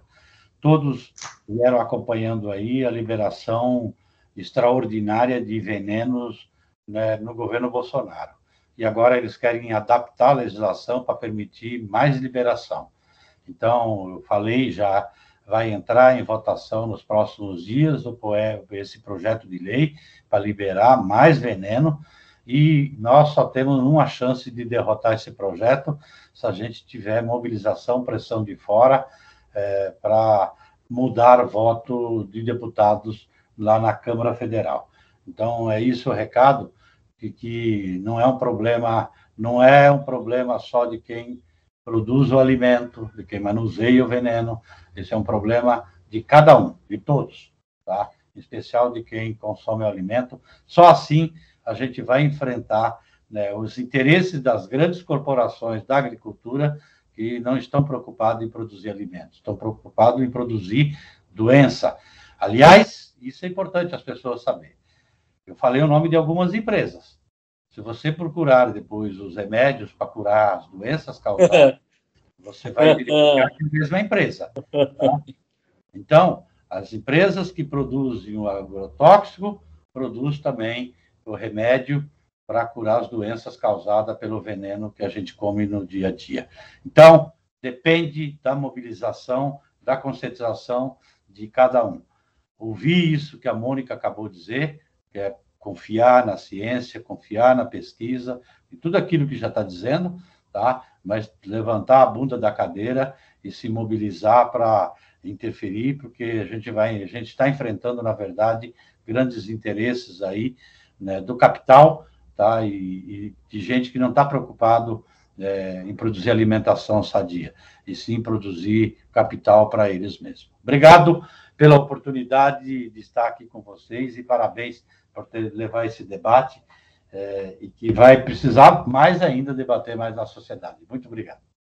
Obrigadão, gente. Muito obrigado pela, pela, pelo tempo de vocês. A gente acha que esse assunto é fundamental e que precisava de fato ser discutido. Obrigada, gente. Foi uma aula, foi delícia ouvir de vocês, de profissionais tão gabaritados no assunto. É, a gente não vai realmente ver das grandes, das, da grande mídia uma, uma, uma campanha contra agrotóxicos não tão cedo. Então, cabe à sociedade é, empurrar esse assunto goela abaixo da mídia e forçar a mídia a, a tomar essa atitude, né? Então, é, tá na mão de, vocês aí, ouvintes. Foi como a Mônica falou, a gente precisa ser um pouco mais responsável nas nossas escolhas. É, ao longo da semana, a gente vai colocar aí muitas é, ONGs e revendedores do pessoal do MST. Nós mesmos aqui em Perdizes compramos de, de revendedores desse, do pessoal do MST. A gente compra nossa, nossa comida deles, justamente porque foi foi uma escolha que nós fizemos aqui. A gente olhou um para o outro e falou: é, não dá para, a gente não pode comer veneno, então vamos tentar diminuir isso o máximo que a gente puder. Então, realmente, a gente compra aí de revendedores do MST, que é uma causa que é muito querida a nós, né? Que também está ligada em tudo isso que a gente está falando, que reforma agrária tem tudo a ver com isso, né? Como o próprio Newton acabou de falar, os grandes, os poderosos que estão ali segurando justamente essa questão da, da pele do veneno, que estão, é, na verdade, apelando para isso, é, são, são donos de terra, né? São donos de terra, são grandes donos de terra, e para eles não interessa é, que pequenos produtores tenham essa, esse, esse empoderamento aí, essa, esse crescimento, e aí eles são engolfados por essa, por essa máquina aí. Então, é. muito obrigada por vocês, é, muito obrigada por cederem o tempo de vocês e o conhecimento de vocês. Espero que nossos ouvintes tenham gostado desse papo também. Por favor. Ah, eu queria que vocês dissessem onde o pessoal pode encontrar vocês nas redes sociais. Não sei se vocês querem ser encontrados. Ah, sim, claro. Instagram, Mônica Lopes Ferreira. Encontra aí, a gente bate o papo. Bora que bora. Beijo, gente. Beijo. Prazer estar com vocês. Obrigado, Mônica. No meu é Nilton Tato no Instagram, YouTube, também tem blog, Facebook. É, nesse blog Nilton Tato tem a cartilha também dos agrotóxicos, tem os projetos de leis que a gente está lá batalhando entendeu? Para que a gente fez também para provar. Enfim, tem muito muito material lá tá para quem quiser se apropriar. Newton Tato. Newton sem N no final. E Por tato, favor. tato, e tato com dois T's no final. T-A-T-T-O. Obrigada, Obrigado. gente. Vocês. Faz a sua vinhetinha aí. É? Faz o quê? Sua vinhetinha. Dicas culturais. Semana. are back again. Muito bem, vamos às nossas dicas culturais da semana agora. A gente começa com o quê? A gente começa com um filme muito legal que nós vimos por meios escusos. vimos na, na, como Na é internet. Na inter- não. A gente viu na internet, Como é que você fala? que Você viu Na Paraguai? Argentina. Na Argentina. na Argentina. né? Eu sempre falo que eu vi na Argentina. É. Mas enfim, a gente viu na internet. Aí E você entende na aí como. internet, um filme chamado Pig. Exatamente, Pig, assim, de porco. Que é com o nosso querido Nicolas Cage. Maravilhoso. Eu sou fã do Nicolas Cage. Eu não sei se você não é. E o problema é seu, se você não é. É porque se você não é fã do Nicolas Cage, é porque você não viu filmes su- suficientes do Nicolas Cage. Porque ele é ótimo, ele é um ótimo ator, com recursos dramáticos é, é, interessantíssimos. E eu gosto muito de, de papéis dele. Ele fez David Lynch, né, gente? David Lynch achou qualquer um pra fazer filme dele. Vamos combinar? Enfim. É, ele, ele tá agora numa fase da carreira dele que ele tá fazendo um monte de filmes independentes. Sim. E filmes independentes dos mais variados tipos, desde os mais horrorosos Desde e tá galhofa, tudo bem, Exatamente. e tá tudo bem, até filmes como esse Pig. Eu acho que, Que o é um Nicolas Cage tem na filme. cabeça dele. Ele gosta de atuar, cara. Ele não tá, ele não tá preocupado, tipo, ah, eu quero ser considerado um ator XYZ, ou, Sim. ou coach, ou sexy, ou ator de. Cara, ele já fez filme de tudo quanto é jeito. Ele já fez terror, ele já fez ação, ele já fez drama, ele já fez comédia. Já fez tudo, cara. E ele, ele é muito prolífico. E a gente assistiu esse filme que ele é do Michael Sarnowski. Michael Sarnowski. Aliás, eu fui procurar coisas dele. Ele é um filme de estreia dele. Isso, É um filme de exatamente. estreia, fui procurar. Ele, pelo jeito, ele dirigiu algum, alguns capítulos de séries que ele que tem, né, que nem é série é, famosa, mas esse é um filme de estreia do, do, do Sarnowski, que ele é um. Ele é mocinho ainda, mocinho, parece uma velha. Fala, "Olha, um Mocinho. mocinho. Mocinho, coração de ouro. mas, eu, fala aí o que, que é o filme, tô falando sozinho. Não, por favor. Vai. Enfim. O, o Nicolas Cage ele é basicamente um cara que vive no meio da floresta e tem. Que é o nosso sonho, meu sonho do um- diabo. É, pois é. E tem um porco Ele tem um porquinho. um uma porco, porquinha. uma porca, na verdade. É uma porca que procura trufas. É, é uma raça específica de porcos, peludinho, assim, É, super Ele bonitinho. tem uma franjinha, o cor- o- a porquinha tem uma franjinha, coisa mais fofa. E ela procura trufas. Ela encontra é, trufas. ela né? encontra trufas. E Você solta ela no lugar onde essas trufas. Pra quem não sabe, trufa é tipo é um fungo, tá, gente? É tipo um cogumelo, mas é raríssimo, raríssimo e caríssimo. É um ingrediente da alta gastronomia. Isso tá? Está na história do Isso filme. tá na história do filme, é. É, mas- O fato de ser um ingrediente da alta gastronomia está E na aí, história do exatamente, filme. aí a porquinha dele encontra essas trufas, ele colhe essas trufas e, e faz um escambo com um cara que vem da cidade né? Isso. E dá pra ele coisas que ele precisa. Tipo, ah, eu quero um computador, ah, eu quero um, eu quero comida, eu quero tipo ingredientes pra fazer um, prato, eu quero roupa, eu quero, ele vai trocando, tipo, ele vai trocando essas. Ele não ganha dinheiro. Ele É. não ganha. Pelo contrário, ele pede pro cara trazer o que ele precisa. Ah, eu preciso de um par de botas novo. Aí o cara vai, pega a trufa e traz, compra uma bota pra ele e traz. É assim que funciona. E acho que, enfim, e acho que eu nem quero falar mais nada, porque qualquer outra coisa que a gente fale estraga a experiência do filme. Ainda mais pra você, se você não assistiu nenhum trailer, nem nada do gênero, não assista. Vai lá e assiste o filme. Porque É você, você espera uma É. coisa completamente diferente. O filme é surpreendente. Ele vai te colocando num.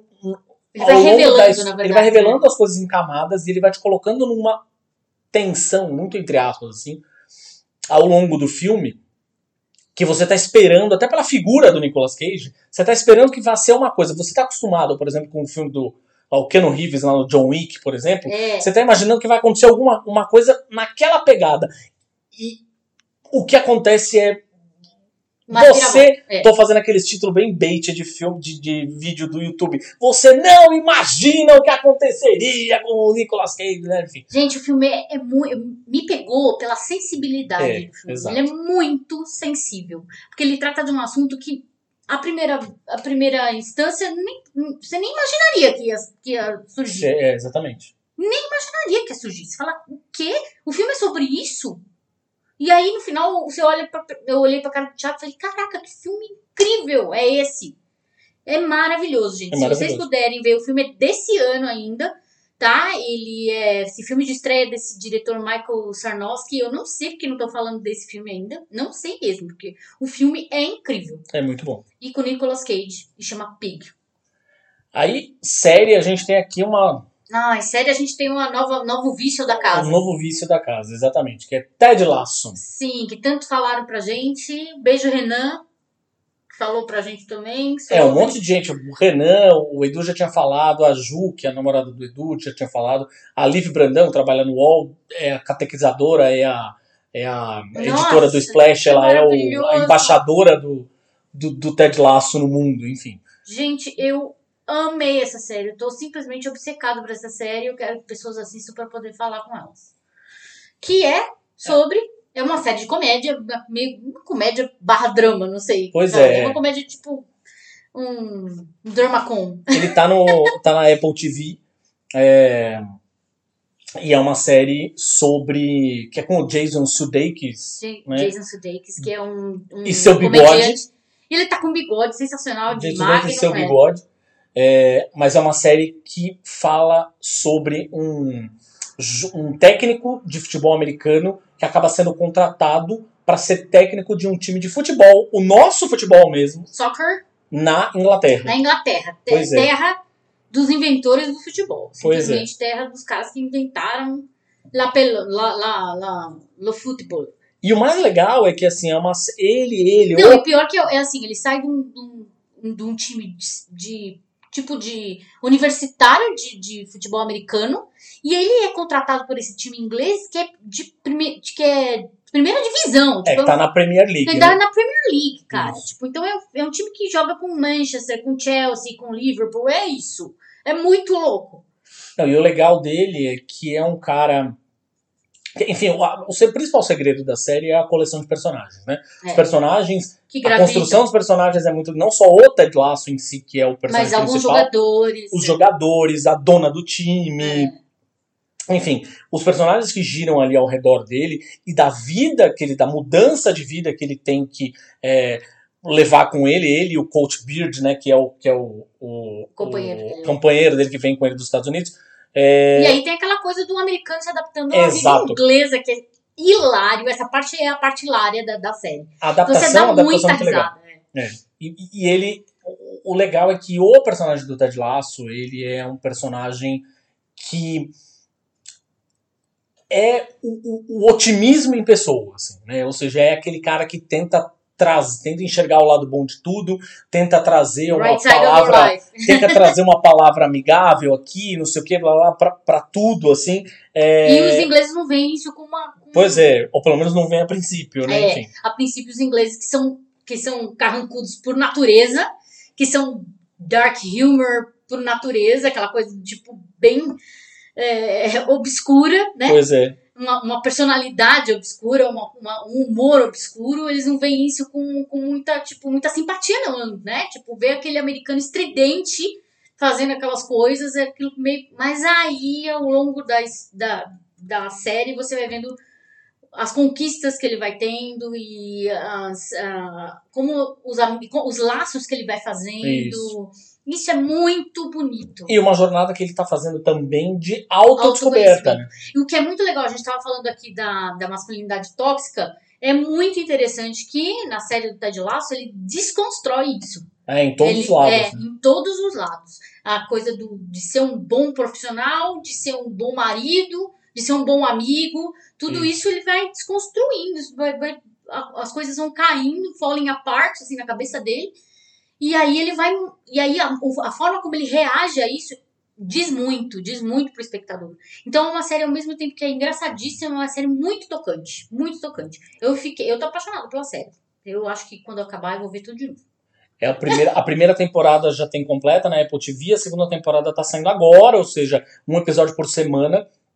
Tá aí na metade da segunda temporada e a série já foi renovada para uma terceira temporada. Então assistam que é muito legal. É muito boa, gente. Ó, eu costumo, eu falei pro Thiago que essa série é junto com Mare of Easttown, que a gente já falou aqui, que a Isso. gente já escreveu é, texto sobre no Gibzilla e tudo. É uma das melhores que assisti esse ano. É Ted Lasso e, e Mare of Easttown. Aí a gente vai pro mundo dos gibis aqui. Tem um gibi, na verdade, que tá um, um estava um baita tempo fora de catálogo da Panini. A Panini relançou agora porque partes dessa história foram abordadas na série do Falcão e do Soldado Invernal, que é o Capitão América A Verdade, em inglês é o Truth, Red, White and Black, que é a história do Isaiah Bradley, que é o, o Capitão América negro, que foi, na verdade, é, Abordado aí na, na, na série. e que foi é, objeto de testes pouco pouco Pro soro do super soldado. um, pra uma espécie de soro do super soldado antes mesmo do próprio Ele foi Steve cobaia, Rogers vamos falar? Tipo, ele foi uma cobaia ele e um, e um- todo um batalhão de de negros negros. que né? na verdade isso é baseado em uma história real né ou seja o, o roteirista o Robert Morales ele se baseou numa história real de soldados negros que foram usados como cobaias para guerra. vacinas É. e tudo mais, vacina contra varíola e tal. É, e o desenho é um desenho bem cartunesco mesmo, que é do Kyle Baker. Assim, quem, quem não con- conhece o Kyle Baker é um cara que ficou super. Ele é super do mercado independente e ele ficou famoso, na verdade, pelo retrato que ele fez na DC do Homem Borracha. É, que é uma reestruturação do Homem Borracha, muito divertida, inclusive. Mas aqui é engraçado que esse traço dele, que é bem mais cartunesco, não tira em nada, em absolutamente nada, o drama da história. Assim, é uma história bem forte, bem pesada, é, que, como você deve imaginar, fala sobre racismo, fala sobre é, um- um- uma descoberta que o Steve Rogers faz.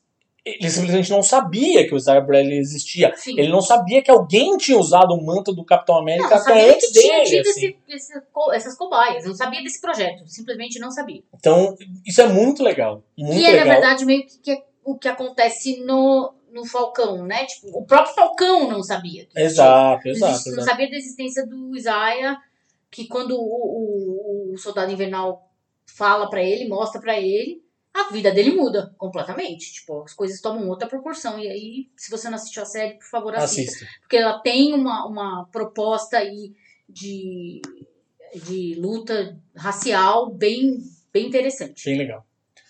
E aí, pra complementar, a gente tem dois discos que acho que seria legal, que não poderiam ser mais diferentes entre eles, inclusive, mas que seria legal vocês escutarem. São dois discos é, capitaneados por mulheres. A gente tem o EP da Juliette, não, brincadeira, não tô falando do EP da Juliette, não, a Gabi vai me matar aqui. Não, gente, não é isso. Do jeito que você fala, parece que eu sou, tipo, anti-Juliette. Não, é questão claro que não, claro que não. Não sou. A questão não é essa. A questão é que eu fiquei absurdada porque no Twitter hoje compararam a Juliette com Chico Science. E aí foi tipo enough internet. Era bait, era bait. Ah. Estavam fazendo bait, né? O disco. Escuta, se quiserem escutar, escutem. O disco é bonitinho, até bem produzido, tem a Anitta, a assinatura da Anitta e tal, não sei o que, é bonitinho o disco. Tal. Mas não era, não era nenhum desses que a gente ia falar, na verdade. Aqui os, os dois discos são. O, o, o título desse é maravilhoso, que é da Halsey. Como é que é o nome? dela? Halsey. Halsey. Halsey. Halsey. Halsey. Hal- Halsey. Halsey. Eu tenho uma dificuldade do caralho de, de pronunciar esse nome. Halsey. Halsey. É muito bom o título. É- Aliás, a capa é bem provocativa também. Isso. É bem legal. Ela tá com seios à mostra. Oh, oh, mamilos. Mamilos. É. É. Aliás, ela acabou de ter um filho, então é bem legal. Ela quis mostrar justamente O disco se chama If I Can't Have Love, I Want Power. If I can't have love, I want power. Toda mulher devia pensar isso. Devia ser uma camiseta. Uma frase na camiseta. Na verdade, você pode ter love and power, mas é isso. No caso dela, ela falou assim: If I can't have love, I want power. É uma, um disco de música pop muito bom, talvez um dos melhores que eu escutei no ano, inclusive. Bem variado. É, tem algumas faixas mais leves, mais dançantes, mais gostosas, outras mais densas, mais pesadas, assim. Mas a temática gira em torno basicamente disso, de, é, de se posicionar em relacionamentos, de não deixar de se entregar a um relacionamento, mas ao mesmo tempo não abandonar a sua vida pessoal, não deixar ela pra trás, enfim. É um disco bem, bem bonito. De novo, acho que talvez um dos melhores discos de música pop que eu escutei no ano. É, e aí a gente tem o Wallflower, que é o disco novo do Ginger, que é uma banda ucraniana que tá fazendo baita sucesso entre os bate-cabeças aí de plantão.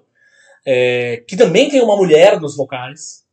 É, e que ela, o legal é que ela fica alternando entre voz, a voz mais limpa e a voz mais gutural, assim, mais uh, rasgada, pesadona, assim. É, é um disco também muito bonito, óbvio, aí é um disco de heavy metal, ou seja, ele é bem mais pesado, né?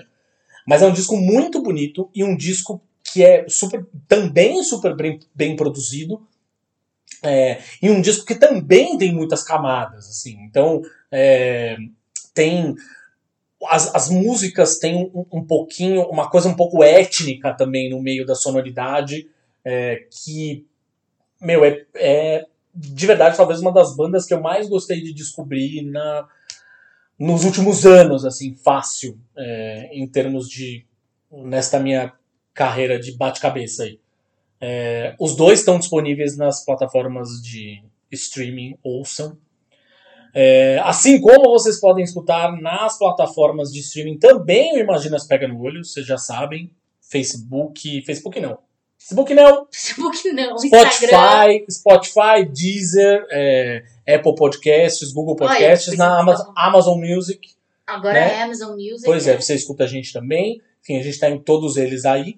Semanalmente, o episódio novinho em folha entra no seu feed ou é só você acessar www.imaginaspeganolho.com.br. Siga aí a gente nas redes sociais, a gente, como falamos, estamos aí com alguns projetinhos novos, devem entrar umas coisinhas novas aí para vocês descobrirem nas próximas semanas, a gente vai avisando. É, por isso, nosso... sigam a gente no Facebook, no Twitter, no, no, Twitter, Instagram, no Instagram. para saber todas as novidades aí. Sim. E interajam conosco, aquela coisa toda que eu peço sempre para vocês, vocês nunca fazem.